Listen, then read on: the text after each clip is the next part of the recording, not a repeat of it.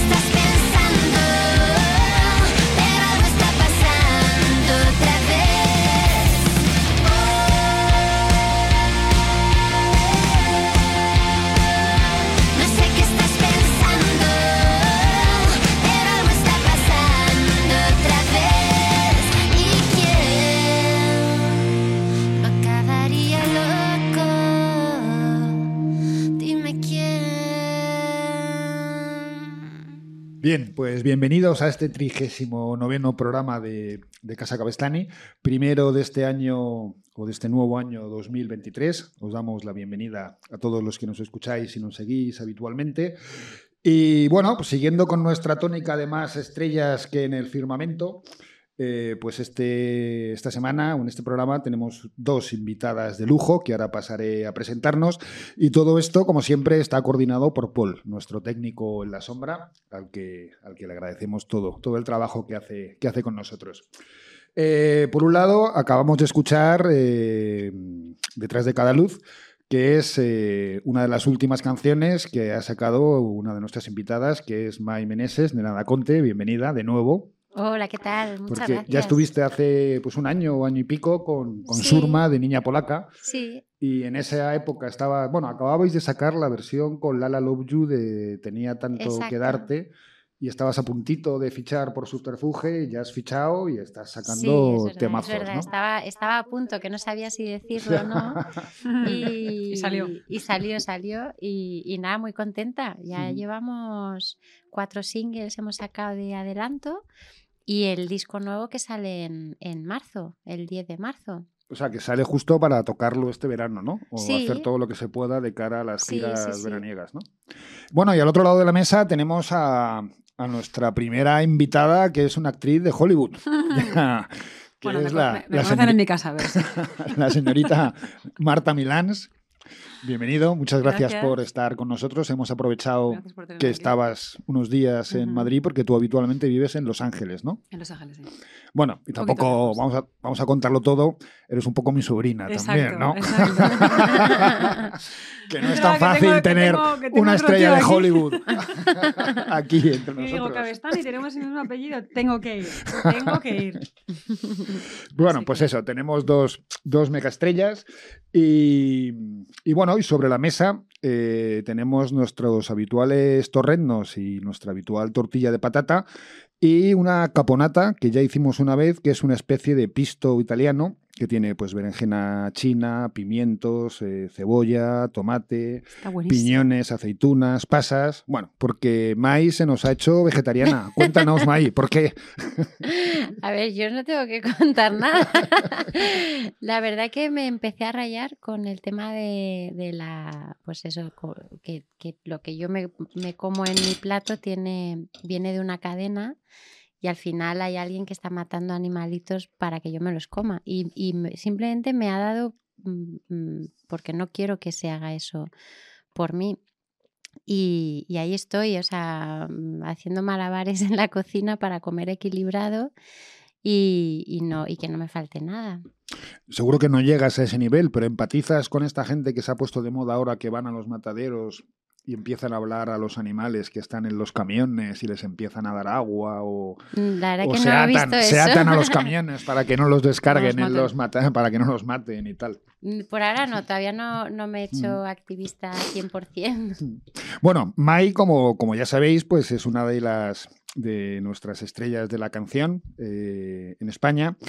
Eh, primero ya hablamos en su día, lo podéis buscar y repasar de, de su paso por, por, por Operación Triunfo. eh, donde, bueno, tuviste la suerte de salir la primera, ¿no? O casi, ¿no? Sí, Siempre bueno, lo has dicho. eh, que- eh, salí la primera y eso me hizo pues que mi camino em, fuera como más, más cuidado, porque yo creo que si estás mucho más tiempo en Operación Triunfo, al final tienes que hacer un poco un lo producto, que dices. ¿no? Exacto. Y yo pues ti- me tiré como tres años componiendo, preparando un poco el primer disco, que lo autoedité. Después de salir. Después de salir tardé tres años en, en autoeditar el disco. Y, mm, pero las canciones eran las mismas que yo tenía en, en el primer momento. Lo único que no gustaban, pues porque yo era la perdedora. Pero de pronto, al cabo de los tres años, cambió el viento y, y era como gracioso, o sea, era interesante ver cómo la perdedora del programa de pronto resurgía, ¿no? Claro, claro, claro. Y, y entonces nos fichó Universal. Y, y bueno, y a partir de ahí, pues empezamos a tener muchísimo éxito. Y que luego, hasta, hasta el día de hoy. hasta el día de hoy. Que- que Hombre, es verdad que en- como todos, ¿no? Tenemos una carrera que sube, Sube y baja, que sube y baja, sí, pero ahora sí. estás, estás otra vez ahí. Y además con un pedazo de banda, ¿no? Porque yo cuando te vi en el Eslava, cuando te vi Sí. en la Cool, joder. Sí, grupo de oye, ¿Oye, rock. una banda desde siempre o, o ha sido cambiando? Es, bueno, eh, de toda la vida he trabajado con Sergio Sancho, que es mi guitarra un poco, es con el que estoy preparando el disco del 2024, que ya lo estoy preparando. Y, y entonces él ahora mismo está siendo guitarrista de Rafael. Entonces, bueno, ha, ha tenido un poco que elegir. Yo, yo creo que se entiende ¿no? que, que vaya con Rafael, que tiene como 200.000 conciertos. Y, entonces ahora voy con Chema Moreno al bajo y a la guitarra cuando hacemos acústicos, que hacemos un montón de conciertos acústicos, con Mara Rubio a la guitarra y, y Mondi Alonso a la batería, que siempre ha sido mi, mi batería. Y es que nos, no, he conseguido como congeniar con estos chicos súper bien, tanto que no me da vergüenza moverme delante de ellos, ¿no? Incluso en los ensayos, como yo soy súper tímida y me da mucha vergüenza moverme. Y lo sientes cuando Y, ensayas, ¿no? y con ellos estoy como tan a gusto que hasta hago un poco el payaso y no, y no pasa nada, ¿sabes? Estoy como bastante arropada. Bueno, y, y a Marta, que bueno, es una actriz, eh, ahora cuando no- quizás no, le- no le pongáis mucha cara porque gran parte llevas muchísimo tiempo viviendo en Estados Unidos, ¿no? Sí. 20 años a lo mejor. 20 años. Empezaste en Nueva York y luego te, has man- te marchaste a Los Ángeles. Con pasos por España, pero puntuales, sí. Pero bueno, eh, por hablar de series, vamos, de películas extranjeras, pues Aser, eh, Shazam, que es una película de, de superhéroes, ¿no? Que ahora Ujú. estrenáis la, la segunda parte Estrenamos también. la segunda el 17 de marzo en todos los cines del La mundo. veremos, sí, sí. Que aparte es para tus hijos, es el, el perfil perfecto de edades. Genial. Porque ya un poquito más. A partir de 6 dicen que, que no da miedo. Hay algunos monstruos, hay un dragón que a mí me da un poco de miedo, la verdad. pero es perfecta para el target de, de audiencia. Qué y guay. mm, la estrenamos el 17 de marzo. La primera fue un bombazo mundial que, de lo que nos alegramos mucho de haber podido formar parte de ese éxito, ¿no? Y nos encargaron la segunda y la segunda ya es un todo, todo un poco más a lo bestia, ¿no? Antes, eh, al ser una película más menos conocido el personaje del superhéroe, pues nos dieron un presupuesto que para lo que ellos tienen es como, bueno, el underdog, ¿no? Como que, a ver, ¿estos qué hacen? Ujú. Y tuvimos tanto éxito por un un poco por la historia que te contaba de, de la familia y de un chaval que no tiene madre y que encuentra a su madre y se encuentra con un montón de hermanos que acaban siendo sus- su familia, ¿no? Y eso tocó muchos corazones y, y no tanto porque tuviésemos muchos más efectos especiales que las demás películas, porque no lo teníamos. Y nos hicieron, nos aprobaron la secuela, la, la rodamos el año pasado y ya cuando llegamos a, la rodamos en Atlanta, la segunda, cinco meses. Y llegamos ahí y vemos que, pues eso, que todos estamos volando, que tenemos cables por todos lados colgados, que hay dragones por los lados y yo, ¿esto qué es? Estoy en esto, ¿no? Así que con muchas ganas la, la vi, la película, hace un par de semanas en, en En Los Ángeles nos hicieron un, un pase privado y fue muy emocionante porque tenemos a Helen Mirren y a Lucy Liu de las villanas nuevas de esta película y para mí compartir un semiplano con una de las grandes del cine de mi vida, pues Qué se me bien. caen las lagrimillas. Ujú. Así que muy bien. Y bueno, para los que no hayáis visto esas películas o tal, eh, también tienes una. Estás empezando una carrera en España, ¿no? Bueno, o empezando, estás haciendo series. Sí, continuando, sí. Eh, Los favoritos de Midas. Ujú, eh, Gran serie. Gran serie. No porque salga yo, sino porque sale Luis Tosar. Y yo salgo de fondo. El embarcadero. El embarcadero, sí. Eh, White Lines, de la que ahora hablaremos, porque yo creo que teníais algún tema en común ambos, eh, que ahora veremos. ¿Ah, sí? Y sobre todo, una cosa que, que- que a mí me llegó mucho al corazón es vergüenza. Hombre, claro, claro. También porque la, la escribió y la... Y la dirigió nuestro la primo dirigió Juan. nuestro primo Ju- bueno, mi tío, tu primo, sí. Y tú haces un papelón que es. Es que lo estuve viendo el otro día, la novia Es tocona. que es muy, es muy gracioso. La es novia que tocona. Es que esa, es, esa serie, yo cuando me llegó el guion. Tú no has dije- visto vergüenza. No, la dije, tengo que ver. Sin ya, saber ya quién es, buscaré, que sin saber quién era, que era mi tío, como te contaba antes. Y el personaje es que te tronchas. Es una novia que se casa. Y, Pero que es tocona de los cojones. No, no, no. Es, es una. de Es, es, es- Ah, sí. de ahí, ¿qué tal, cariño? ¿Cómo estás? no? Entonces, cuando, cuando Javier Gutiérrez, que es otro grande de la comedia española, es un, un actor bastante bajito en comparación conmigo. Entonces, a mí me, me midieron, que es la parte de la gracia es que me, me midieron. Y él hace de fotógrafo de bodas que está convencido de que yo me he enamorado de él en mi boda. Pues sea, él está de fotógrafo en mi porque boda Y claro, entonces me, me, me pusieron un vestido con un escote y unos tacones de manera que su altura, su cara llegara a mi escote. O sea, tal cual aquí. De manera que todos los diálogos, yo, yo no le veo ni los ojos, él me está mirando el, el escote. Y, y te prometo que era de las... Fíjate que, que he trabajado en comedia y he hecho comedia también en directo en el teatro, pero trabajando con él yo le decía, por favor, es que no puedo, o sea, es que no podía mantener la cara seria de lo genial que era. Y era tan divertido y tan gracioso que tú, bueno, tengo que repetir, pregúntaselo a Juan.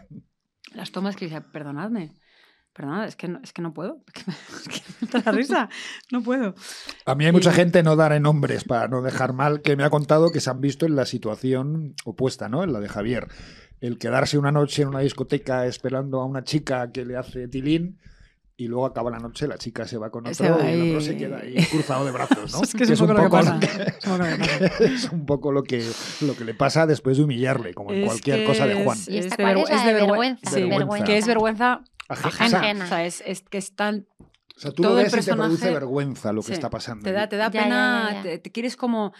Quieres interrumpir la secuencia y decir, por favor, para, aborta misión, esto no está funcionando para ti, ni va a funcionar, no lo entiendes, pero mm, es incapaz. Él se piensa que es un James Dean y un Brad Pitt y, y que la gente no lo ve y claramente no es el caso. ¿no? Y una cosa que tiene la serie, además, eh, aparte de reírte un porrón, a mí me ha pasado, no en ese caso, pero sí en otros, que te ves identificado con situaciones Sí, sí, claro. que es muy. Da, da mucha grima verlo, ¿no? Porque dices, joder, ¿cómo me estoy riendo de eso? Y yo he hecho eso. Sí. Yo he estado en esa misma en tesitura. exacto. Entonces, eh, es una cosa muy, muy, muy, muy violenta. Oye, ¿y cómo te dio a ti por, por irte a Estados Unidos? Pues eh, fue un colegio inglés eh, en Madrid y mm, empecé a hacer mucho teatro de Shakespeare en inglés. Y me, me imaginaba, yo ya me veía ya con ínfulas de voy a estar en los escenarios de Broadway en Nueva York. Y lo tenía mm, muy claro desde que, te- desde que cumplí 7, 8 años. Yo empecé a tocar el violín con 3. Ujú. Mi abuela estaba empeñada en que fuera la siguiente yo-yo ma. Obviamente no fue el caso. Y mm, al año 7, en la academia de música en la que yo daba aburridísimas clases de solfeo, preguntaron, oye, hay una chica que, que se puede aprender un texto muy largo de una, de una tortuga. Es una obra de Michael Ende, el que escribió La historia interminable. Y pues hacía falta una tortuga que la invitaron a la boda de los reyes en, en África, los leones, y allá la invitan y quiere ir. Y, y todos los animales dicen, eres una tortuga. O sea, no vas a llegar. Ya. Y ella dice, yo a mí no me digas que no puedo conseguir mi sueño, a mí me han invitado y yo voy a llegar. Entonces, al final, por supuesto, llega, pero llega a la boda de los hijos de los reyes, ¿no? una generación más tarde. Y bueno, eh, desde ese momento dije, este violín, por favor, se lo quedan y yo voy a hacer teatro. Y nunca me planteé otra cosa, es decir, eh, apliqué a la Universidad de Nueva York em, junto con un montón de compañeros. La buena noticia es que me cogieron y la mala noticia es que solo me cogieron a mí. Entonces dije, me da igual, me voy. Y me marché, me marché con 19, 20. em, y es- hay, hay parte de mí que ahora cuando lo veo en el, en el pasado digo, pero qué huevos. Sí, sí, con 19 Porque- años. Tantas cosas pueden salir mal Sí. y tanto no te podías salir y estabas trabajando en otro, en otro idioma, en otro país, en otro continente, fuera de tu, de tu casa. Nunca había vivido fuera de mi casa de, sin mis padres. em, soy la hermana mayor, no tenía hermanos mayores que hubiesen abierto camino para mí ni en este negocio ni en ninguno. Eh, no tengo una familia eh, directa que se haya dedicado a lo que me he dedicado yo. Entonces, tengo una madre artista, escultora y pintora que obviamente nunca cuestionó el que yo quisiera dedicarme a algo artístico en la vida y simplemente me decía que me preparase lo mejor posible para, para hacer lo que quisiera hacer. ¿no? Si quieres pintar cuartos de baño, pinta cuartos de baño, pero píntalos bien. Y mm, entonces ahí llegué, ahí llegué empecé a, mm, a hacer pruebas para obras de teatro independientes. Me acabaron cogiendo una compañía que se llama Repertorio Español, que, que producen todos los clásicos españoles en castellano. Y ya está, no, no, nunca miré para atrás. Y mm, me alegro, me alegro de haber sido tan em, atrevida, porque eh, eso me ha ayudado a no cuestionarme nunca eh, mi sueño y tener unos padres que en ningún momento de mi vida que yo recuerde se plantearon un, ¿y, y que si no te sale? Esto es muy difícil. Ya. Eh, sí, igual tendrías que tener otra preparación, otra carrera, que yo me saqué la carrera de Historia del Arte aparte, pero porque yo quería, no- nadie me dijo que me la sacara, ¿no? Y el tener unos padres que en, en ningún momento de tu vida dudan de ti o de lo que tú quieres hacer es sin duda la razón por la cual estoy aquí. Si no, tendría una historia bastante diferente. Qué bueno, ¿no? Un poco como tú, ¿no, Mai? Un poco parecida a la mía, ¿Sí? tendrías una historia. Porque ya en su Yo día hice hablamos. Derecho, tal, claro. y luego dijiste, sea, hasta luego, esto no es lo- que me sí, gusta. o sea, era claro. com- pero es normal, o sea, mis padres no conocían a nadie artista y ellos decían, es que ¿cómo te vamos a ayudar? O sea, a mis hermanos mayores, Claro. pues les, les iban diciendo, "Ay, pues haz notarías o haz tal. porque- Notarías, como, Claro, vete a como por el pan, aquí lo más vete a por el pan. Claro, haz por- notarías. porque es lo que ellos conocían, ¿sabes? Claro. Entonces, al final te iban encaminando hacia una vida parecida a la que ellos habían llevado para que tuvieras una vida feliz, ¿no? Y dentro de lo lo que ellos mismos te pudieran conocían. ayudar, efectivamente. Claro, entonces yo llegué en plan, no, que yo quiero cantar, que yo quiero cantar, que yo quiero cantar. Y, y entonces mm, me estuve preparando, yo un poco más tarde empecé con 15 para la Escuela Superior de Canto y me presenté con 18 y me suspendieron. Entonces mis padres ahí empezaron, Dijeron, "Mira, ¿ves? no vales". ¿Ves? Claro, o sea, esto es Ahí lo una tienes. cosa... Alguien ha dicho que no vales y te lo tienes que creer. Venga, hombre, por favor. Y entonces, claro, es, es verdad que yo tengo la autoestima. Ahora ya estoy bien, porque ya, o sea, ya, ya, ya hace muchísimo tiempo que no me cuestiono, ¿no? Pero yo he pasado épocas que no canto bien, que no lo hago bien. Y todo eso yo creo que han sido pues todas las puertas que se han ido cerrando, que una mellita va quedando, Sí, ¿sabes? es muy- El- es muy sales que no de, te duela. vas a Operación Triunfo, te echan la primera y dices, otra vez. Pero, pero no, no piensas, he llegado hasta ahí. No, no, en ese momento no Es dices, soy de las, de las 80.000 personas, soy una 16 que, de las que han entrado, ¿no? La número 16. No lo piensas, solo piensas como en la, en la derrota. Pero eso pues, es como algo que vas tapando y de pronto te repones y dices, no, yo voy a seguir luchando, voy a seguir abriendo puertas y ahora estoy todavía abriendo puertas, ¿no? Porque después de haberlo dejado un tiempo porque no me encontraba bien y porque quería dedicarme a la maternidad, me doy cuenta de que tengo que volver a la música casi desde cero. O sea, que yo me he pasado la vida un poco eh, luchando, pero, pero con... Si vivimos en un país que si de repente desapareces Sí. unos meses o un año de la Bueno, tele, es- es, eso es como, ah, pero no, no se había muerto. Sí, sí, O, sí. cualquiera, pero está vivo. ¿sabes? Es un Eso poco... pasa en Hollywood también. ¿eh? Yo le contaba a. Mía que. eh, May. a, a, a Mai, perdón. En, en- con Shazam 1, que fue el éxito que fue, y, y, y leí directamente con el embarcadero. Del embarcadero pasé a White Lines y llegó la pandemia y mm, se paró todo como se nos paraba a todo el mundo. Pero hay, hay, hubo muchos proyectos que se me retrasaron o que se cayeron por, por el hecho del- de lo que pasó con el COVID este. Y, mm, y claro, re- retomar y, y coger carrerilla otra vez ha costado mucho a- a todo el mundo, pero lo que es cansado y sacrificado de esta profesión es que lo que vales es tu último trabajo, ¿no? Lo que tu última canción o tu última película. o- Y si pasa un tiempo de eso, la gente tiene la memoria muy, muy corta y, y muy poco mm, span de atención. Entonces eh, tienes que estar constantemente en la comidilla y en la conversación para Mm. que la gente no te olvide. Y uf, cuando, cuando llegas a una edad también te cansa porque dices, joder, yo pensaba que esto en algún momento de tu profesión iba a ser un poquito más fácil. No te digo que te vayan a, a llover las ofertas a diestro y siniestro, pero que no sea tal lucha constante y, y no es así. O por lo menos no es, no es mi caso. Tienes que aceptar que, que nunca, nunca se convierte en un camino rodado, nunca. Y, y aceptar eso es lo que más cuesta Claro. a veces. Porque, bueno, Mai sí ha conocido el, el éxito en España, además el éxito a, a- a gran nivel, ¿no? A salir en la tele, en todos los programas, a Ujú. ser disco de oro, a, a que tu canción tenía tanto que darte, una de las muchas que tienes, pero vamos, esa se ha quedado en Ujú. el imaginario colectivo, sí, ¿no? sí, Yo me acuerdo que mi hija un día te decía, es que de pequeña siempre me cantaba yo esa canción, la tenía siempre en los labios, mi hija. Claro. Y se emocionó mucho el día que te conoció. ¿Cómo se vive el éxito en Hollywood, Marta? Pues me os cuento una historia muy curiosa. Em, cuando... Porque el éxito es igual en todos sitios, no, ¿no? No, en América es otro No, rollo, e- ¿no? El, el- el momento es tan a lo bestia que te crees que estás viviendo una película. Y eso es por lo que hay tanta gente que se le va la olla, yo creo, en, en Hollywood. Te lo cuento por mi experiencia. Sí, sí, Llegamos claro. al estreno de Shazam. Y, bueno, cierran, cosa que yo no lo sabía, que van a cerrar Hollywood Boulevard, donde están las estrellas de Hollywood. Cerraban cuatro manzanas de Hollywood Boulevard. El estreno de la peli era en el Chinese Theater, que es el, el donde, están los Oscars, ¿no? no, No, el, ah. el de los Oscars está al lado, que es el, Ah. el- bueno, era el Kodak y ahora se llama Sí. Dolby, el Dolby Ujú. Theater. Pues al lado está el Chinese Theater, que es donde em, las grandes estrellas tienen lo de las manos en el barro, eh, que es un- pues, está decorado como un teatro chino. De los, más, de los más icónicos está el Chinese Theater, el Capitán y un par más por, por Hollywood Boulevard.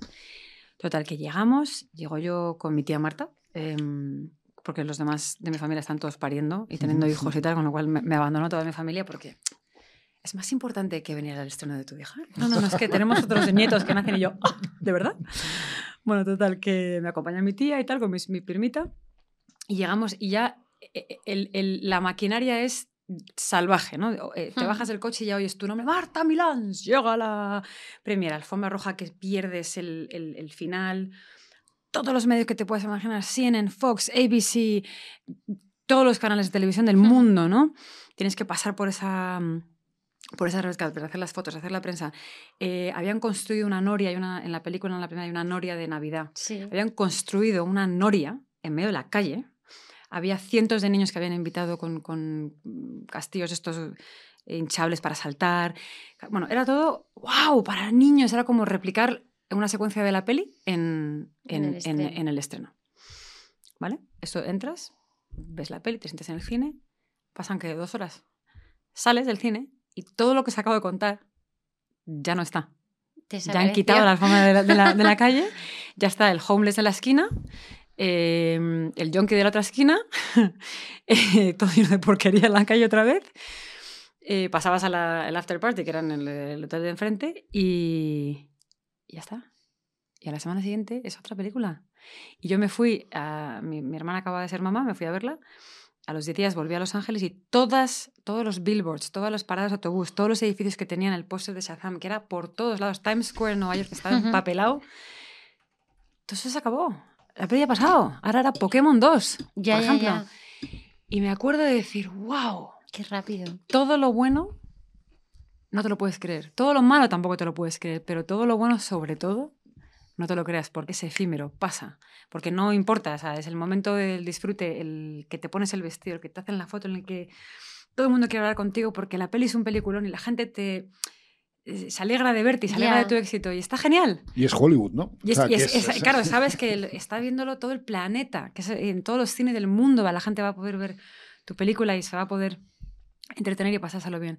Pero ya está, es una película. Sí, es Mm. muy Ya rápido. Yo hoy hablaba con un amigo que es cantante también y, y le decía, digo, o sea, él tenía miedo de ir a un programa de tele, ¿no?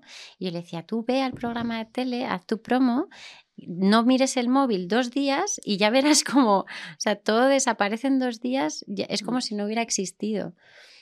Y, y es verdad que la, que la fama, a mí, por ejemplo, en mi caso me, me pasaba que, que yo ahora miro para atrás la época de mayor éxito de mi vida, está como perdida en una nieblina que no recuerdo casi nada, todo sucedía súper rápido.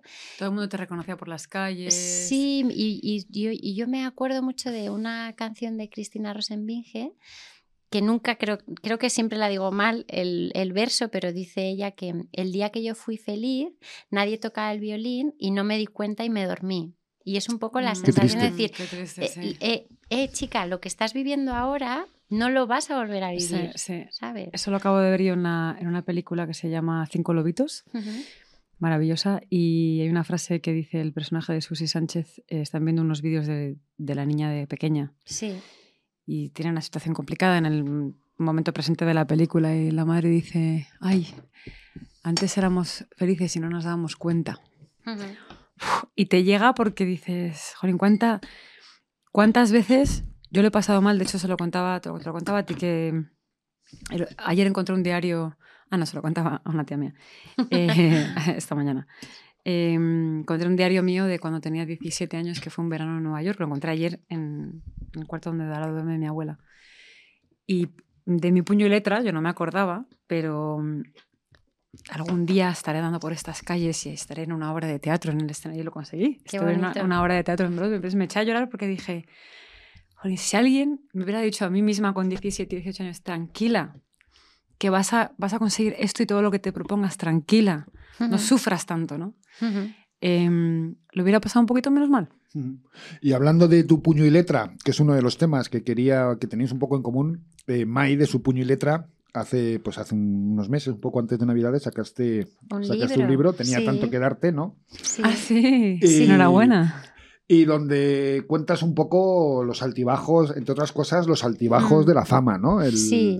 y- Hablo, es un poco un libro autobiográfico. Empiezo con 16 años, que es cuando, con 15, 16, que es cuando empecé a sentir que quería dedicarme a la música. Entonces voy hablando un poco de, de- mi relación con la música a lo largo de toda mi vida, porque a veces la he odiado, ella me ha odiado a mí, me ha costado mucho, me ha enfrentado mucho a todos mis miedos, a todas mis inseguridades. Y la verdad es que es un libro que escribí em, justo después de la pandemia, tardé un mes en escribir el libro y un año en corregirlo para decir exactamente lo que quería decir. Y entonces se lo enseñé a una editorial eh, porque yo en ese momento estaba con BMG, BMG es del mismo grupo que Penguin, y entonces me, me presentaron a Cristina Lomba y a, a, David Trías. Se leyeron el manuscrito me, y me dijeron que lo querían publicar. Publicarse. Y entonces yo me, me cagué de miedo. Dije, a ver. A mí me pasa lo mismo. Digo, no, no, que esto era una broma, ¿sabes? Que yo estaba escribiendo mis cosas, pero no las quería publicar. Entonces lo, lo guardé en un cajón porque ellos, o sea, el libro estaba al principio en tercera persona, porque era mi alma que había recorrido varios cuerpos y caía en el mío, y entonces se iba quejando de todo lo que me había ido pasando en la vida y de qué desastre, porque... Y qué lata esto y qué lata lo otro. Y, tal, ¿no? y entonces me dijeron, David me dijo, no, tienes que escribir una autobiografía, tiene que ser en primera persona, no puede ser en tercera persona porque pierde mucha distancia, o sea, genera sí, mucha distancia con el lector. Y entonces, claro, yo dije, bueno, primero tengo que cambiar eso mmm, y, a, y, escribir más sobre Nena Conte, que había escrito bastante poco. Entonces lo abandoné en un cajón y al cabo de, de verdad, seis meses o por ahí, me leí el libro de Ángel Martín, el de Por si las voces vuelven, y, y, él en este libro habla de un episodio psicótico que tuvo y cómo acabó en el hospital, ingresado y tal, y te va explicando que pues eso por culpa de las drogas, me parece que en su caso fue, ¿no? Y bueno, él dice que las drogas fueron una bala que había en la recámara más, ¿no? O sea, no es que fuera solamente por eso. Y entonces en mi libro hay una parte, sobre todo de la mitad hacia el final, que habla mucho de salud mental y de pues eso, todos los problemas que yo he tenido a raíz de un episodio que también tuve en Barcelona. Y, y entonces de pronto pensé, jo, pues si este libro me ha ayudado a mí a sentirme reflejada, a no sentirme tan sola, a no sentirme tan loca, porque uh -huh. en el fondo al final cuando lees algo y lo Como compartes, te, claro. dices, bueno, pues a lo mejor no estoy, no estoy tan sola en el mundo, ¿no? Hay más gente a la que le pasa lo mismo que a mí. Entonces de pronto me puse una venda en los ojos y dije, bueno, voy a publicarlo y a ver qué pasa. Apartaste de tu ego. Sí, y, y, dijiste, y a partir no de, por mí. le pregunté a, a, a, mi marido, el padre de los niños, le pregunté si se lo leí el libro y yo le iba persiguiendo por la casa leyéndole el libro, ¿sabes? Porque para que se lo leyera de verdad. Y luego le pregunté, ¿qué te parece si publicamos esto? Porque va a tener bastante, va a traer sí, bastantes consecuencias, prensa, ¿sabes? Y, y, qué te parece, porque a lo mejor les afecta a los niños y de alguna manera pues somos responsables de, ese, de, de esa burbuja, ¿no? Y él me dijo que adelante, que, que con todo iríamos poco a poco resolviendo los problemas que se nos fueran planteando. Y, y entonces ¿Has lo, tenido problemas de... por, por, por, No, no he tenido, todavía no. O sea, hay alguna persona de mi familia que lo, tiene más prejuicios que la gente de la calle, pero por lo general no. Porque claro, es un, es un tarro que, que hemos abierto y que en España se ha abierto hace un, un, año, un año y pico, pues bueno, pues con tu libro, con el libro el de tema Ángel, de la salud mental, el tema de la salud sí, mental, con tu libro, con el de Ángel. Antes comentábamos que Alfonso Usía, hijo, eh, en breve saca un libro sobre el suicidio uh -huh. y creo que es además sobre el suicidio de toda la gente que se tiraba desde el viaducto de Madrid, en ah, la calle Bailén, eh, el de la calle Bailén. Segovia, ¿no? no, no, al lado del Palacio Real. Ahí es donde se tiraba la gente históricamente. De eso, por eso hay unas mamparas de metacrilato para evitar que, que la gente uh -huh. se, ¿Eso no está se tire. ¿Eso no es el puente de Segovia debajo? Es la calle Segovia la que pasa por debajo. Ah, ah, la vale, calle vale, Segovia. Sí, sí, que ha puesto unas mamparas. Sí, sí, sí. Sí, sí, y eso es para que la gente no, no, no se tire. Eso sí lo sabía, eso sí lo sabía. Pero Alfonso me comentaba que antes en su día, justo enfrente del viaducto, había un bar que se llamaba Esperanza. Y que era como muy sí. irónico, ¿no? Yeah. La gente igual, iba a tirarse pues, y enfrente bueno, había un bar que se llamaba, que, que, se llamaba que se llamaba Esperanza. Pero bueno, es un tema que siempre ha sido muy tabú. Eh, creo que se, en España se suicidan 11 personas al día que no está mal, cada dos horas es y media alguien que decida quitarse o borrarse por uno muy mal que te, que te vayan las cosas. Uh -huh. En Estados Unidos este tema... Yo os cuento, yo eh, hace una gran lección de las amistades que me, me, for, me, he forjado habiéndome marchado de España por uh -huh. lo protegida por el, el entorno social tan protegido en el que yo crecí, ¿no? no o no se hablaba o no se sabía que había gente con, con problemas mentales, con problemas de drogas, con problemas de adicción. Sí. Y, y las amigas que yo me he hecho por el camino, muchas de ellas, compañeras de profesión, hablan muy abiertamente de su adicción a las drogas, de su alcoholismo. Todas, bueno, todas las que son, forman parte de Alcohólicos Anónimos, yo les he acompañado incluso a varias reuniones porque mm, una de ellas cumplió 10 años de aniversario de estar sobria y ente- en- entendí mucho más porque te explican esto viene, no es una adicción a la droga o al alcohol en particular, esto proviene de un pues de unos bagajes mentales psicológicos y de- Sí. de, tu experiencia vital con tu familia, lo que te haya pasado, mil, mil razones que te llevan a este punto, ¿no? Y, mm, y yo no puedo tomar nada de drogas o nada de alcohol porque igual hoy no me pasa nada, pero eso me va a llevar a que a que entre en barrena y, y acabe peor de lo que estaba antes. Y hablando de esto con tal normalidad y hablando de hacer terapia y hablando de, de ir a un psicólogo, para, para mí era todo como marcianísimo. Ya. Hasta que em, tuve uno de mis primeros ataques de pánico y de ansiedad em, el año de COVID, a principios de año. E iba de camino a hacer una película a Bulgaria y me hice un test de COVID para coger el avión y me llamó mi repre diciendo date la vuelta porque eres Has positiva. Dado, hostia. Y yo, no puede ser, me estaba esperando todo el crew, eh, Tristán Ulloa, yo éramos los Ujú. protas, somos los protas de la peli, él ya había rodado toda su parte, me estaba todo el elenco y el equipo técnico esperándome en Bulgaria para rodar mi parte de la película. Eh, tuvieron que parar el rodaje, eh, la sensación de la responsabilidad de que esta gente te está esperando, no se sabe si te van a sustituir, si no te van a sustituir, al final me esperaron. Me tuve que aislar, evidentemente, porque fui positiva. Eh, mi abuela acababa de salir del hospital y haber, habiendo superado COVID, pensaba, eh, si le he dado COVID y la mato ahora, mm, ¿cómo voy a vivir conmigo misma? Bueno, de, de estas situaciones que dices, Sí, que ¿realmente además nos a, están a pasando? principio de la pandemia vivimos todos como un estado de sí, pánico sí. absurdo, ¿no? Sí. Y, y yo en una punta de la casa, mi abuela saliendo con el taca-taca y la enfermera, Martita, y yo, que no, que no, que tengo COVID. Eh, esa tontería no me ha cogido, la primera vez no me va a coger la segunda. Tú necesitas un abrazo y yo, que no, que tengo COVID. Total, que una de mis mejores amigas, Anita, me, cuando empecé a entrar en, en barrena de ataques de pánico, que yo nunca había experimentado lo que eso era. Ya. Siempre he pensado que yo era más fuerte que los demás y siempre he pensado que, que mi carácter y mi fuerza y mi independencia y mi osadía podía con todo y no, soy humana como todos los demás. Tengo las Ujú. mismas debilidades que los demás, pero mi arrogancia no me permitía ver eso en mí misma. Fue una gran lección eh, vital y, y empecé a hacer terapia Ujú. Con un psiquiatra maravilloso, con el que tengo cita hoy, por cierto. Que le- que le- cuando le veo en persona es, es como que le quiero achuchar, como siempre es telemáticamente, yo desde Los Ángeles y desde, desde España, ¿no? Y, y me di cuenta de, del trabajo que me faltaba por hacer en conocerme a mí misma y en llegar a entender lo que es la verdadera salud mental, que es que no nos lo explican, no nos lo enseñan. Es una cosa, como dices tú, de tabú que se está rompiendo, ¿no? En, en España sobre todo pero que hace falta, hace falta hablarlo con franqueza y, con, y normalizarlo. ¿Y en América no se rompe ese tabú? Sí, sí, mucho más, mucho más, Mucho que, más aquí. que aquí. Yo creo que aquí vamos un poquito por detrás.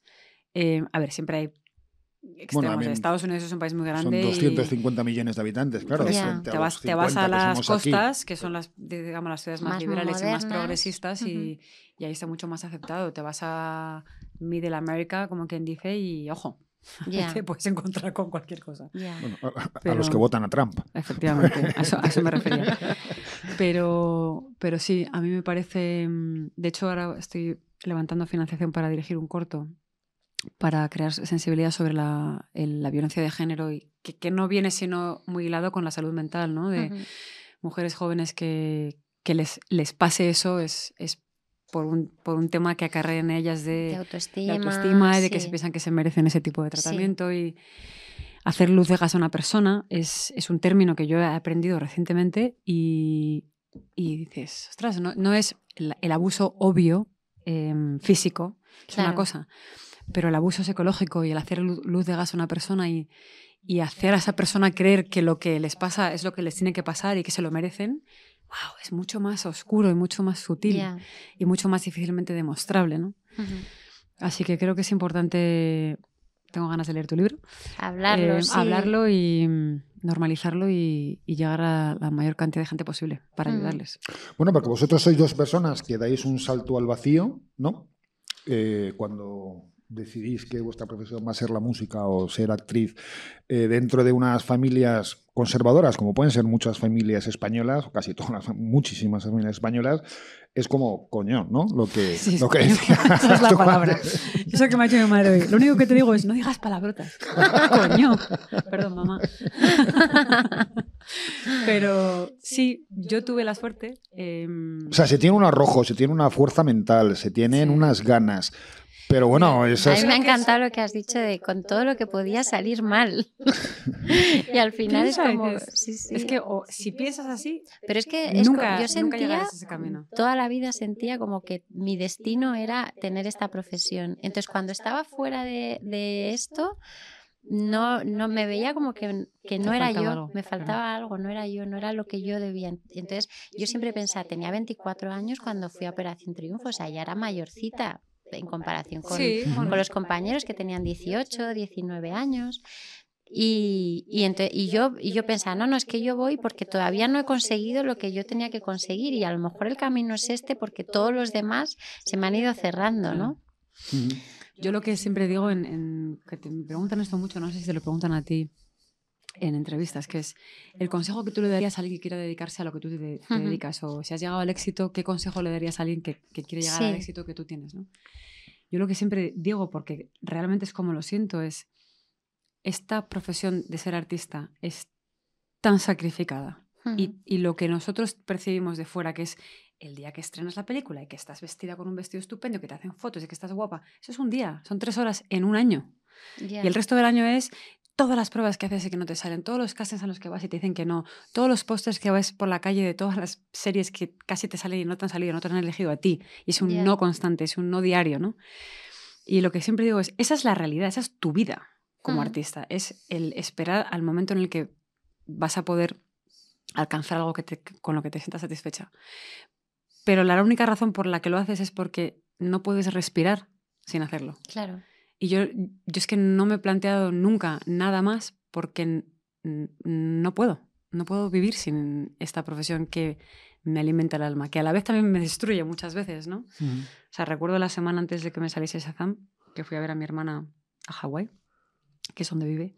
Bueno, ahora vive en Seattle, pero eh, fue a estudiar la carrera de biología marina y ha tenido a sus hijas ahí.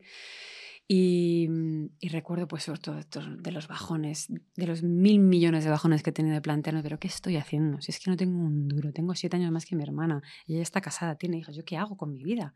Soltera, sola, ahí contra la, contra la marea, Hollywood, digo, pero igual, igual debería plantearme otra cosa, ¿sabes? Y mi hermana pues, me puse a llorar, me fue a salir al jardín ahí a llorar una vez más en mi, en mi, en mi- mi auto, auto... mm, Sentirme, ¿cómo es? Que te sientes mal contigo misma. Eh, te das pena a ti misma, ¿no? Yo, ay, pobrecita yo. Y llega y me dice, pero Martita, ¿hay algo, ¿hay algo más que puedes hacer? ¿Algo que se te ocurra que igual, igual hay otros caminos? Y yo, es que no. No. Me dice, pues sigue adelante, sigue. Y ahí estaremos tu familia para apoyarte. Sigue, si es que no te queda otra, hija. Entonces yo siempre lo, lo- lo explico porque por un lado te dicen, no, qué, qué suerte, ¿no? Que hacer una vocación tan evidente desde tan jovencita. Sí, cuando te sale es, es una bendición, pero la mayor parte del tiempo el proceso hasta que te sale es, tal, es tan sacrificado que también es, un, es una maldición en el sentido de que eh, es- vas a un peñón fijo tan claro que si te sale, guay. Y si no, es jodido, ¿sabes? Pero... mm, Bueno, son castings versus maquetas, ¿no? El Sí. presentarte Sí, a es lo- es castings lo mismo, o el es mandar el- maquetas a es, una el que, es el discográfica. que te digan que no te- hasta que te dicen que sí. Claro, es como el, el por pesada, Pues ¿sabes? sí, sí, sí, porque ya pesada, ya deja de venir, Tú, se lo tú damos. escribes una canción y dices, esto es un hit, ¿y, y por qué no veis que es un hit? Coño, fichadme, co- Sí, sí, sí, comprádmela, sí, sí. o vamos a grabarla, ¿no? Dadme esa... Yo eso nunca lo he esa- pensado, fíjate. ¿No? Yo, yo compongo porque tengo algo que decir, eh, algo que está ahí como, como enclaustrado y lo tengo que contar y lo tengo que decir. Y entonces hago la canción y normalmente viene alguien y me dice, jo, qué canción más bonita, ¿sabes? O vamos a trabajarla, vamos a hacerle los arreglos por aquí, por allá, tal, no sé qué. Entonces la canción ya deja de ser mía y ya si tienes suerte. Yo, yo pienso muchas veces, mi, mi quinto disco se llama Suerte, puntos suspensivos, porque es verdad que, mm, que hay un punto que dices, de verdad no existirá, o sea, sí que hay algo de suerte, Sí, sí. ¿sabes? Ah, Porque yo- yo la he por, tenido, ¿eh? por mucho que tú trabajes, por mucho que tú te esfuerces, tiene que haber es, es esos astros que se alineen, ¿sabes? Yo- Porque si tenido no, y yo cuando he tenido suerte la he tenido, pero yo también he tenido mala suerte. Y pienso que también. de la mala suerte He aprendido, he aprendido, pero sí que es bastante importante en mi vida. Y eso que yo le digo a mis hijos que la mala suerte no existe. Bueno, son pequeños Pero- todavía. Sí, sigue diciéndoselo. Ya, ya se darán cuenta ellos. Porque el pobre, siempre que echamos algo a suerte, nunca le toca al mayor. Pero si no existe la mala suerte, da igual. Solo que, no te va a tocar a ti nunca.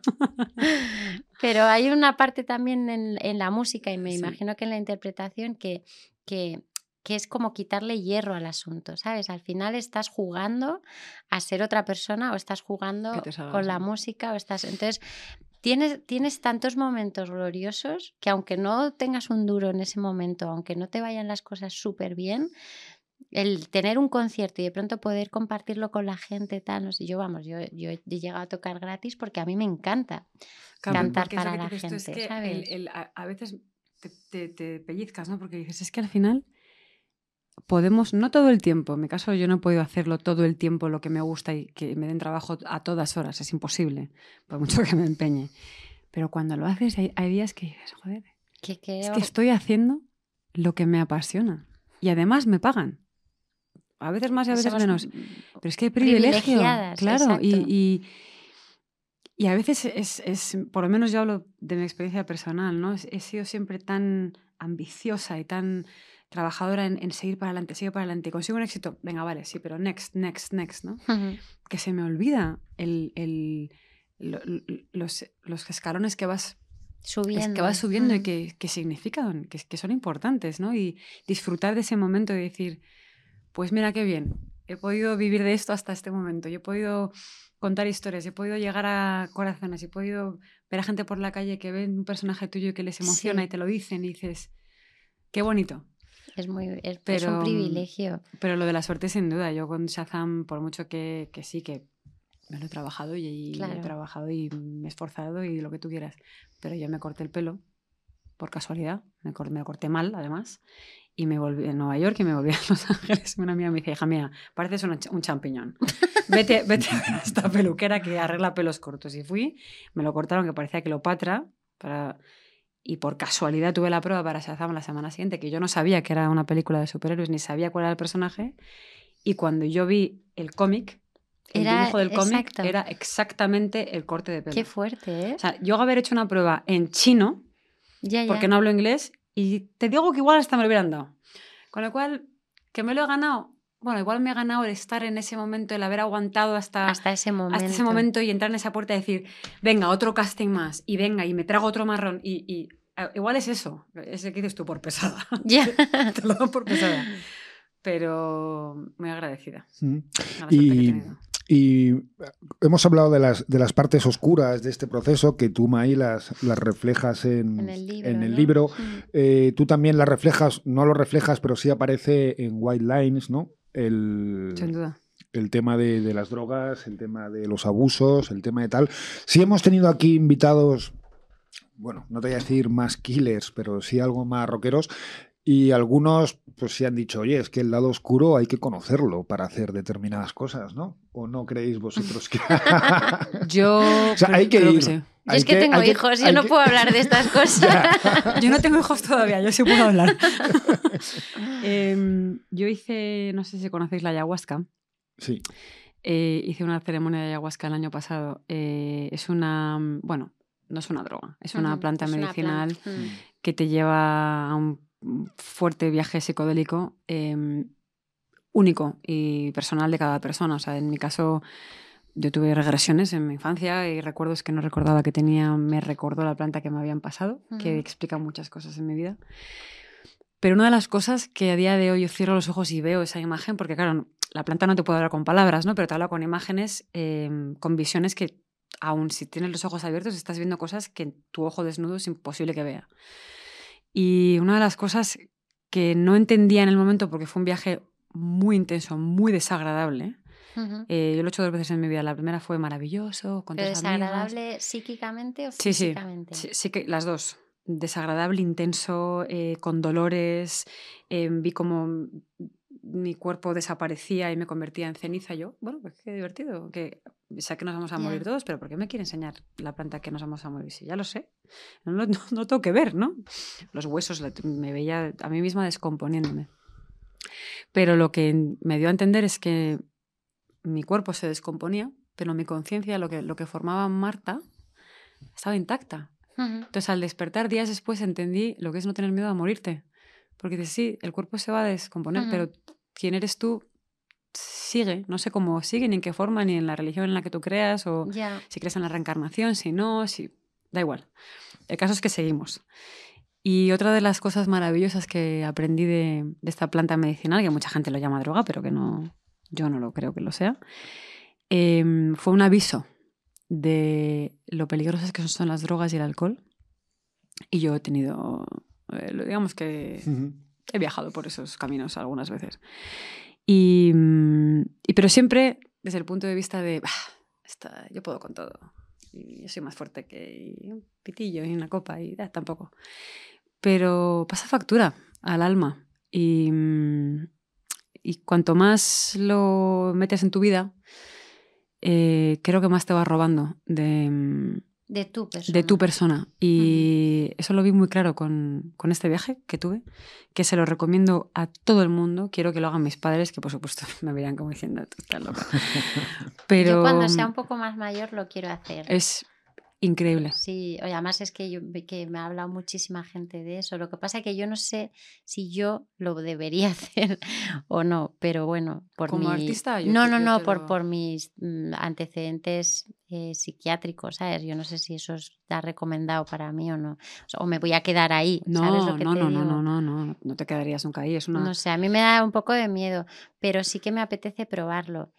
Y el tema de las drogas, por ejemplo, mm, o sea, yo cuando me fumé el primer porro, yo tengo bastante mal oído. O sea, a mí se me da muy bien escribir, se me dan muy bien las melodías, pero a mí me pones una canción y me cuesta di- distinguir si eh, hay piano, violín, coros, qué coros, tal, no sé qué. Eso siempre me ha costado.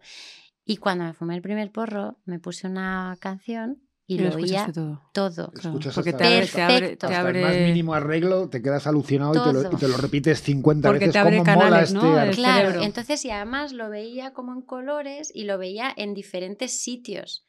Entonces, claro, ¿qué, qué me pasó? Que me enganché a los Que- porros. claro, claro. Y Y, a pesar de que veía- se supone que no engancha la marihuana, ¿no? No, no, no, no. Yo, yo me enganché a- y empecé esa, a, a esa sensación. a esa sensación y entonces fumaba todo el tiempo. Pero todo el tiempo yo, me, yo dejé el tabaco, dejé la cerveza, que bebía cerveza y, y solo fumaba porros. Entonces todos los días, mm, o sea, era mi estado habitual. Si no estaba en ese estado, era como que no era yo. Y, y entonces mm, nos fichó Universal, estuvimos como un año y medio haciendo muchísimos conciertos y probamos una pastilla que no me acuerdo qué era, si era éxtasis o qué, y entonces se me giró totalmente la, la mente. O sea, después de haber estado tres años bastante bien, muy tranquila. Ah, te afectó muy tal, negativamente, dices. muy mal. Y entonces a partir de entonces ya todos los porros que me fumaba me sentaban fatal y empecé a tener brotes psicóticos. Lo que pasa es que yo Oh. eh, me enganché a la mala sensación. Y, est- y entonces estuve como otros tres años enganchada a, a- a- a ver qué me pasa hoy. A ver, a ¿No, ver no qué... has m- probado nada psicodélico todavía? No, no porque para mí era como ya suficiente con eso, ¿sabes? Bueno, sabéis que en Estados Unidos la FDA está probando ketamina eh, para tratamiento de depresión, me- médicamente con, con psiquiatras y todo monitoreado en hospitales.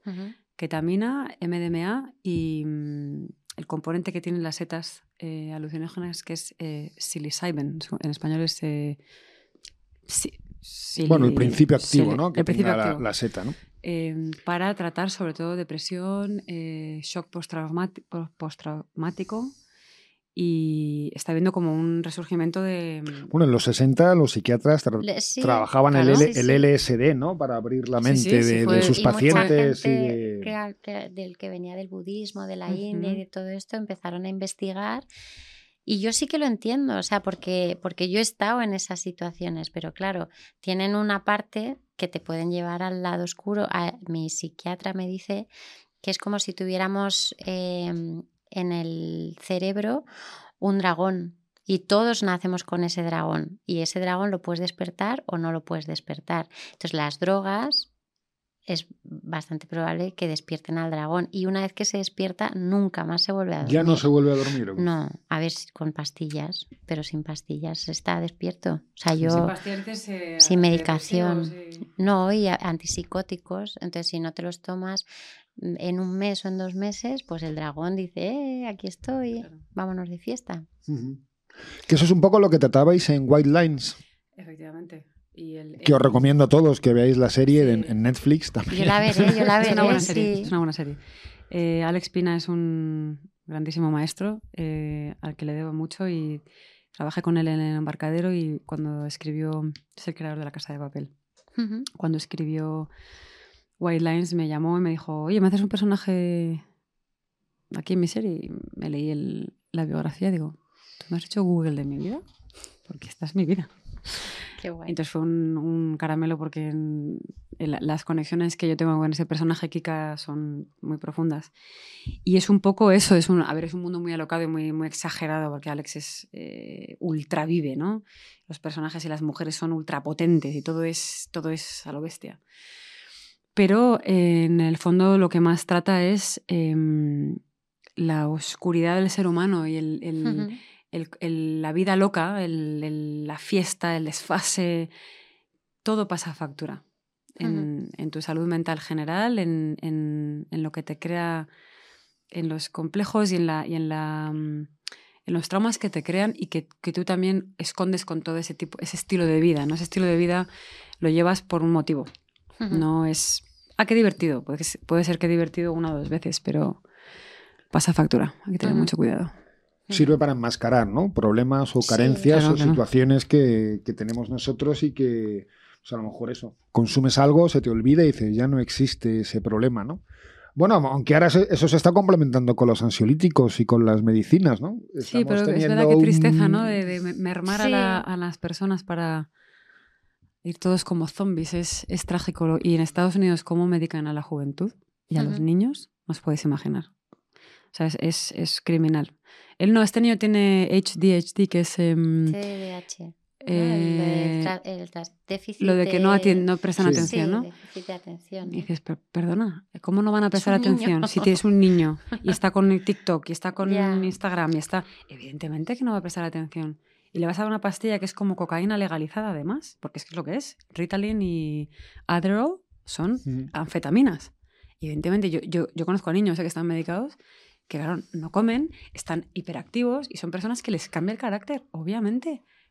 Como padres les, no, les están drogando. les estáis drogando porque es más cómodo drogarle y tenerle con prestando atención que intervenir y estar pendiente de ese niño muchas más, muchas más horas de las que haría si no. Entonces es, es trágico. Lo de las pastillas en América es trágico.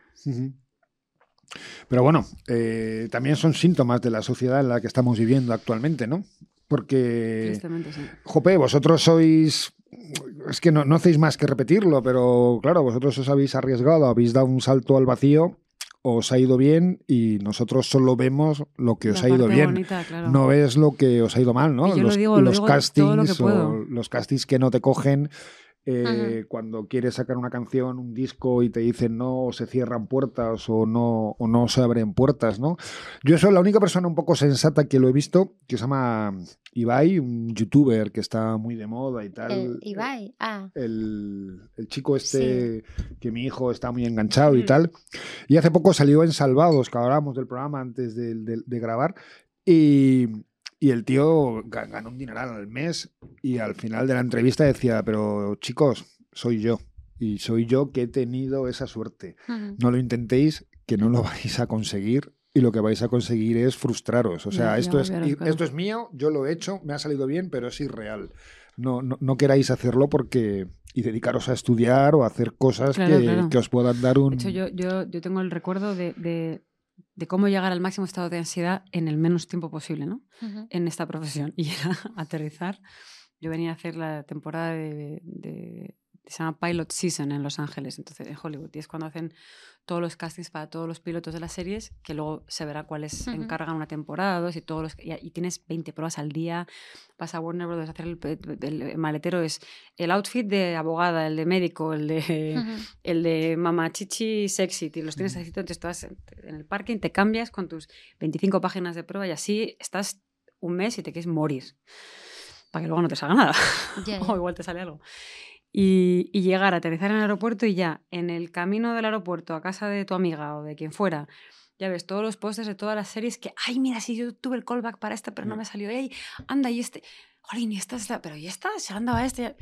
Entonces ya cuando llegas a casa de tu amiga ya estás abatida, ¿no?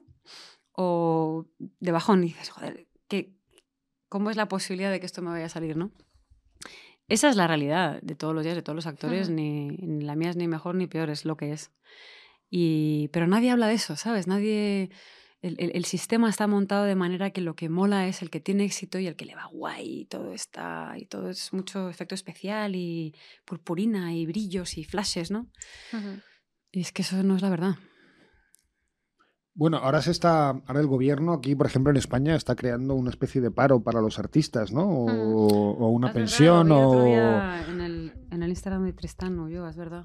que es interesante que, Sí. que, jope, que se considere el espectáculo, ¿no? Como, Como más, una profesión. más como una profesión, Claro, más, profesión. más allá de titiriteros, ¿no? Claro, o, o de gente de mal vivir y que está todo el día de fiesta y pasándoselo bien y, Que no es y así. no, ¿no? Que no, es que no es así.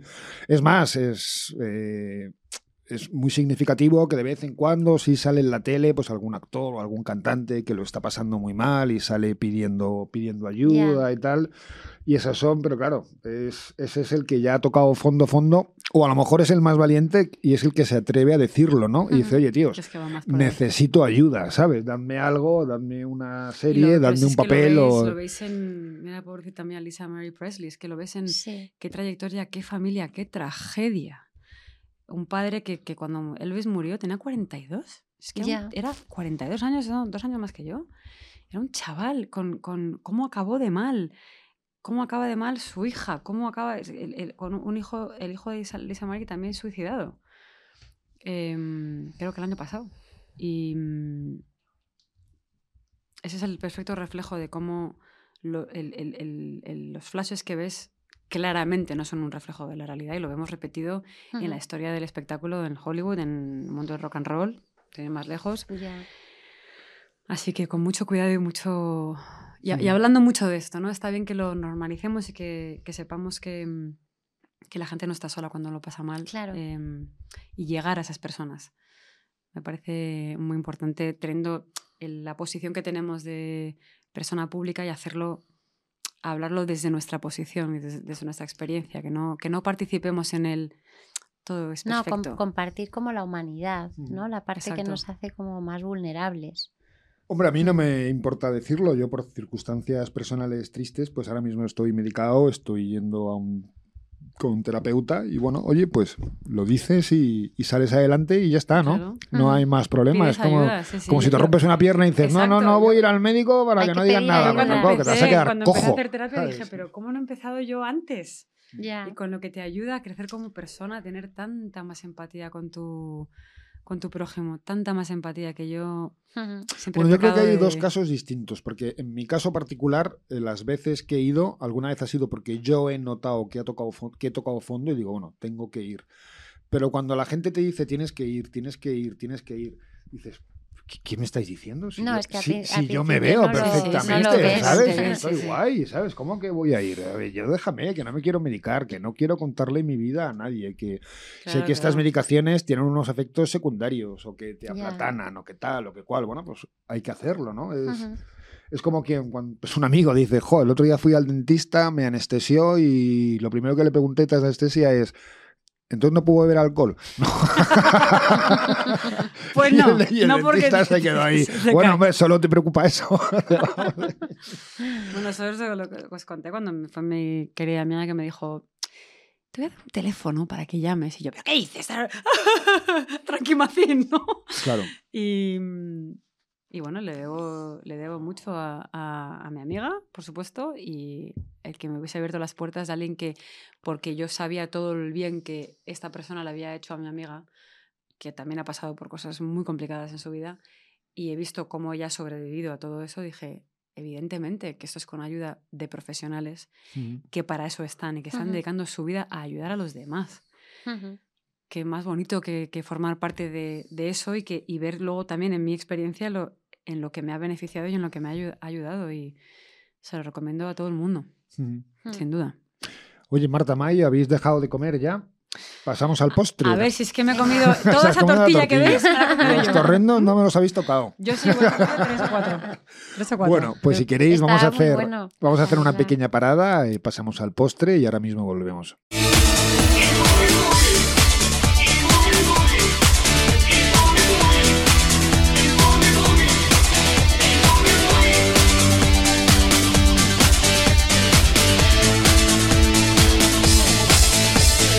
Bien, pues ya estamos de vuelta eh, con el postre, con también nuestra con habitual... lo que queda del postre. con lo que queda del postre. nuestra habitual tarta. Hoy tocaba tarta de, Que está buenísimo. tarta de buenísimo. manzana y a veces hay tarta de queso, pero habitualmente tarta de manzana. Y lo que ha sobrado, Ñam, ñam. no nos preocupamos porque luego seguro que nuestros compañeros de radio se, se la comen de merienda, vamos, tanto la tortilla como la tarta. Oye, y después de este repaso que hemos hecho y estos temas que hemos tratado, vamos a hablar de, para terminar, vamos a hablar de futuro. Eh, vamos a empezar ahora por Marta. ¿Qué futuro hay? ¿Qué futuro tienes? ¿Qué tienes en breve? Em, tengo Shazam 2, que estrenamos el 17 de marzo. Estreno mundial. Estreno mundial.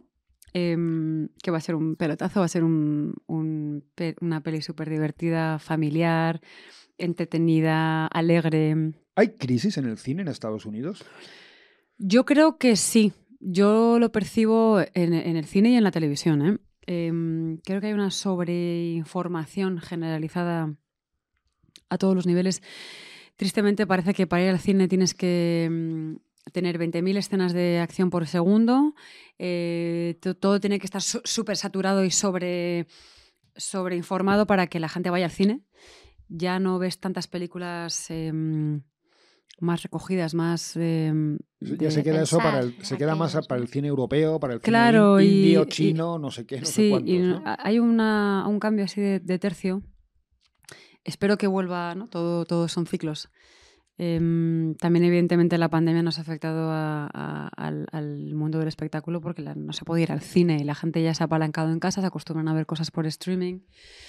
Y yo, vamos, el día que abrieron un cine me, me fui de cabeza, pero claro, porque me encanta el cine, Ujú. la experiencia, la sala que se, Mm. se apagan las luces, las palomitas, las chucherías, que amigos míos siempre me decían, Martita, tú, de lo que te gusta del cine es comerte las chuches. Em, mi amigo Petu lo decía. Em, pero bueno, el... Ay, que se me cae. Epa. Pero sí creo que hay, hay una pequeña crisis.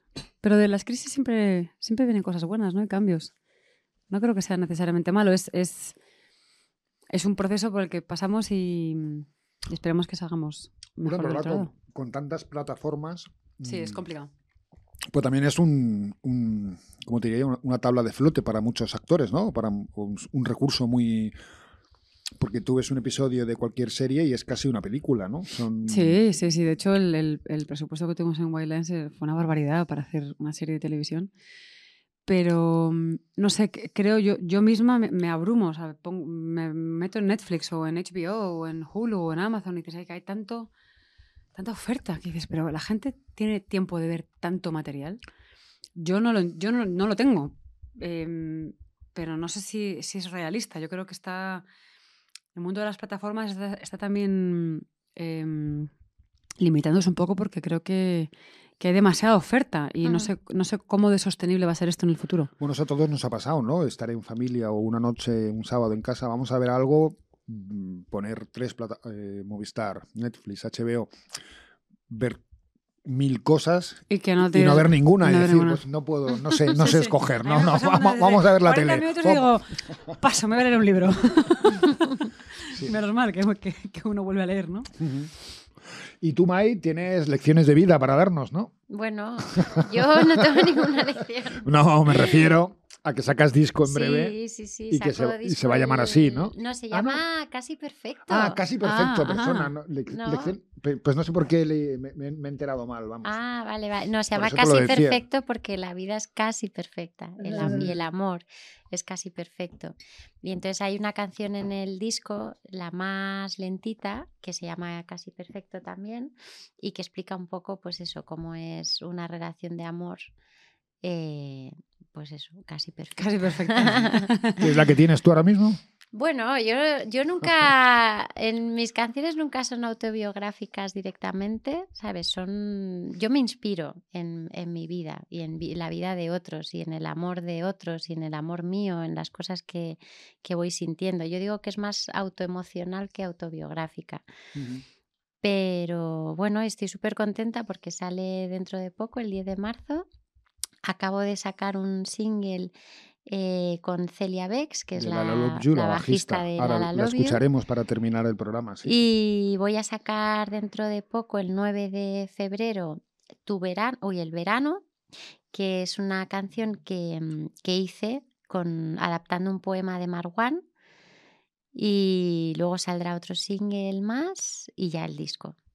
O sea que también todo ha cambiado, ¿no? Antes se Sí, sacaba, a mí no me antes- gusta nada lo de los singles. claro. Antes sacabas un disco y luego el Y, Sí, de- single. y luego del disco sa- salían los singles. Sí, ahora es, voy a sacar es- cinco Y singles luego y, si, sacas el disco. y si triunfan Y si los junto con cuatro canciones más Claro, y saco un disco, ¿no? Bueno, el disco ya estaba grabado como Es que conceptualmente como disco, estaba hecho así.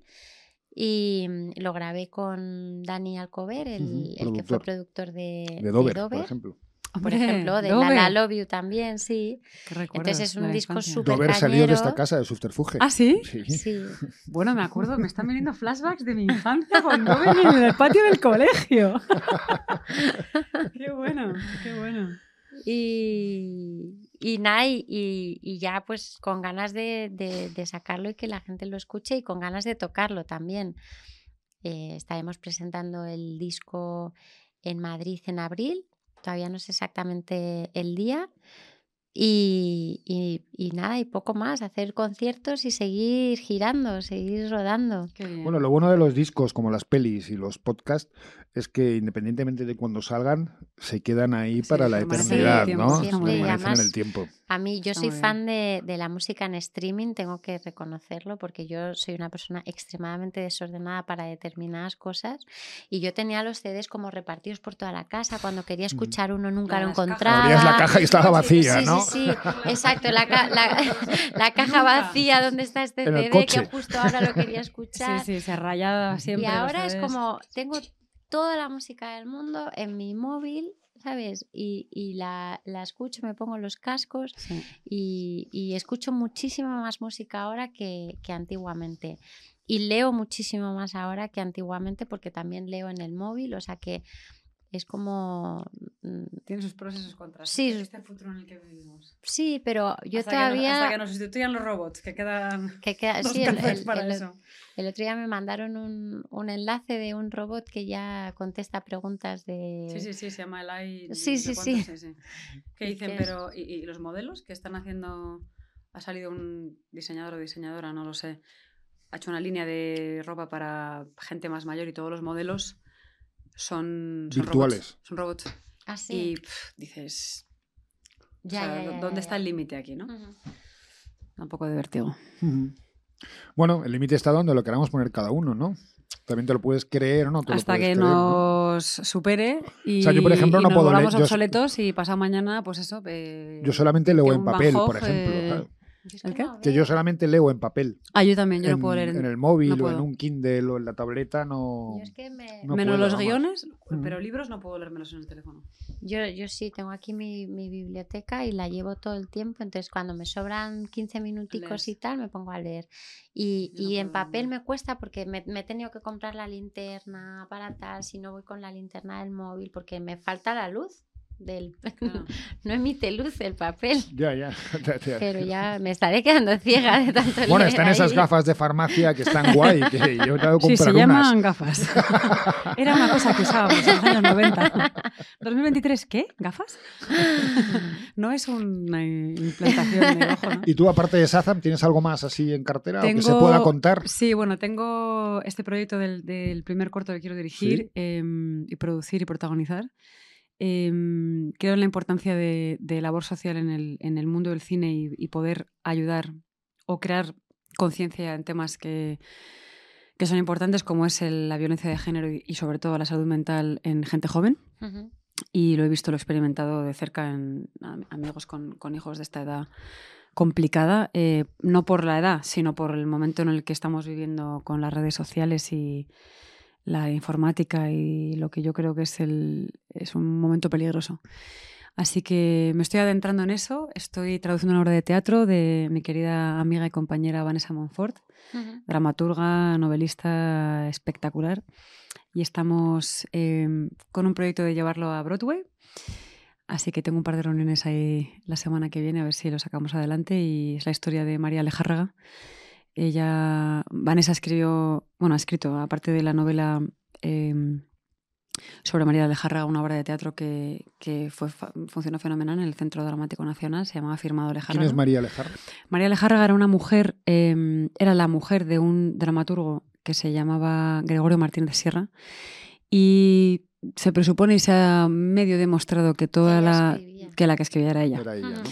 Porque era eh, esto se- esto salió a la luz por una mujer americana que empezó a hacer una una tesis sobre eh, dramaturgas españolas al principios del siglo XX y dijeron no, no existen. Bueno, pero hay un dramaturgo que era hiperfeminista y que hablaba, entonces empezó a hacer su, Ujú. su investigación esta señora, empezó a decir esto, esto lo ha escrito. Entonces empezó a, a hilar y, y bueno, hay una, hay una novela que ella escribió que se llamaba Gregorio y yo, ya divorciada, exiliada después de la guerra civil fuera de España, con una historia fascinante. Y la obra de teatro cuenta un poco la trayectoria de esta mujer. Eh, y me parece una historia importante de contar. Bueno, de hecho, han, eh, han hecho un documental también sobre Alejárraga, que creo que lo han nominado a los Goya. Ujú. Así que está, digamos, el tema de, por supuesto, por la temática de, de que ya vale de ocultar el- la grandeza de las mujeres artistas. De hecho, me lo contaba mi madre, me mandó un vídeo el otro día de un... em, se me olvida ahora el, el nombre del libro, em, que se lo ha mandado una compañera que estudió la carrera de Bellas Artes. Mi madre estudió Bellas Artes. Y es un libro sobre los últimos 700 años de la historia del arte De en la mujer. de, de- de- no no no Ah. de historia del arte en la que no hay ni una mujer Ni una. Entonces hay una la señora que luego te mandaré el vídeo. La señora que es una artista eh, se dispone a corregir eso. Entonces el vídeo sale con unos cuchillos y va cortando el libro. Y va añadiendo todas Mujeres, las artistas que, que decidieron, fuer- decidieron ser ignoradas en, en 700 años de historia del arte. Me vas a contar a mí Madre que no hay mujeres Que haya artistas. cogido un pincel o Hombre, que se hayan puesto a por favor. o lo que sea. Hombre, lo que sí está claro es que, Entonces hay de- que, hay que darle voz a estas Claro. historias. y es yo lo reconozco que detrás del éxito de muchas personas o de muchos hombres, lo que hay detrás es una gran mujer, ¿no? ¿No sabéis la historia, de, la historia de Michelle Obama? ¿No la sabéis? Cuando fue, ella fue novia de un, creo que un chef o un cocinero que trabajaba, o acabó trabajando en un hotel, ¿no? En una ciudad en Estados Unidos. Y fueron ya Obama, eh, Barack Obama ya era presidente y ella, ella era la primera dama. Entonces pasaron y pasaron por las cocinas y saludaron al que fue novio de Sí. Michelle Obama. Y a la salida dicen las lenguas que Barack le dijo a su mujer, "Joder, pues si te hubieras casado con él, hubieras sido mujer de un, de un chef. Y dice ella, no, no. Habría sido. Si me hubiera casado con él, eh, él hubiera sido presidente de Estados Unidos. ¡Pum! Y como dicen en, en América, mic drop. O sea, sueltas el micrófono y te piras. Tal cual. Sin comentarios, ¿no? O sea, Qué bueno. nothing more to say, ¿no? Oye, pues muy bien, Mai. Marta, ¿habéis estado a gusto? Sí, Fenomenal, mucho. encantada. Invítame otra vez, anda, tío. Claro, cuando quieras, cuando vuelvas a España. digo tío porque es mi tío, ¿eh? Encantada de conocer a Marta, me ha encantado. Sí. Y tienes que ver vergüenza, White Lines. Me queda vergüenza, White Lines y con los niños. Eso, eso es lo que más ilusión me hace. Sí, Y sí. luego me cuentas qué tal qué Vale. les ha parecido, ¿vale? Muy bien, pues muchísimas gracias por, ti, por habernos acompañado en este programa y a todos los que nos veis y escucháis, pues muchas gracias por, por estar ahí. Esta mañana iba por la calle calle y me he cruzado con alguien que me ha dicho Cabestani, casa Cabestani, para arriba. Ah, ¿en Y me quedaba alucinado. He dicho, anda, qué bueno. Ay, Eso, yo, yo tengo amigos que, que escuchan tu programa, ¿eh? ¿Ah, sí? Y, Qué y bueno. me lo contaron. O sea, cuando hicimos el de, el de Surma, me acuerdo que me dijeron, oye, que te escuchan Casa Cabestán y tal. O sea, que sí, guay. Bueno, poco a poco vamos cogiendo nuestro espacio. muchas gracias. Bueno, pues muchas gracias a, a vosotras, a todos vosotros, y nos vamos a despedir con tu canción, esta sí, que es el último single que has sacado con, con Celia Bex de, de La You, ¿no? Exacto, sí. Bueno, pues os, deja- gracias. os dejamos Gracias, con tu canción y nos vemos en el próximo programa. Un beso a todos. Chao.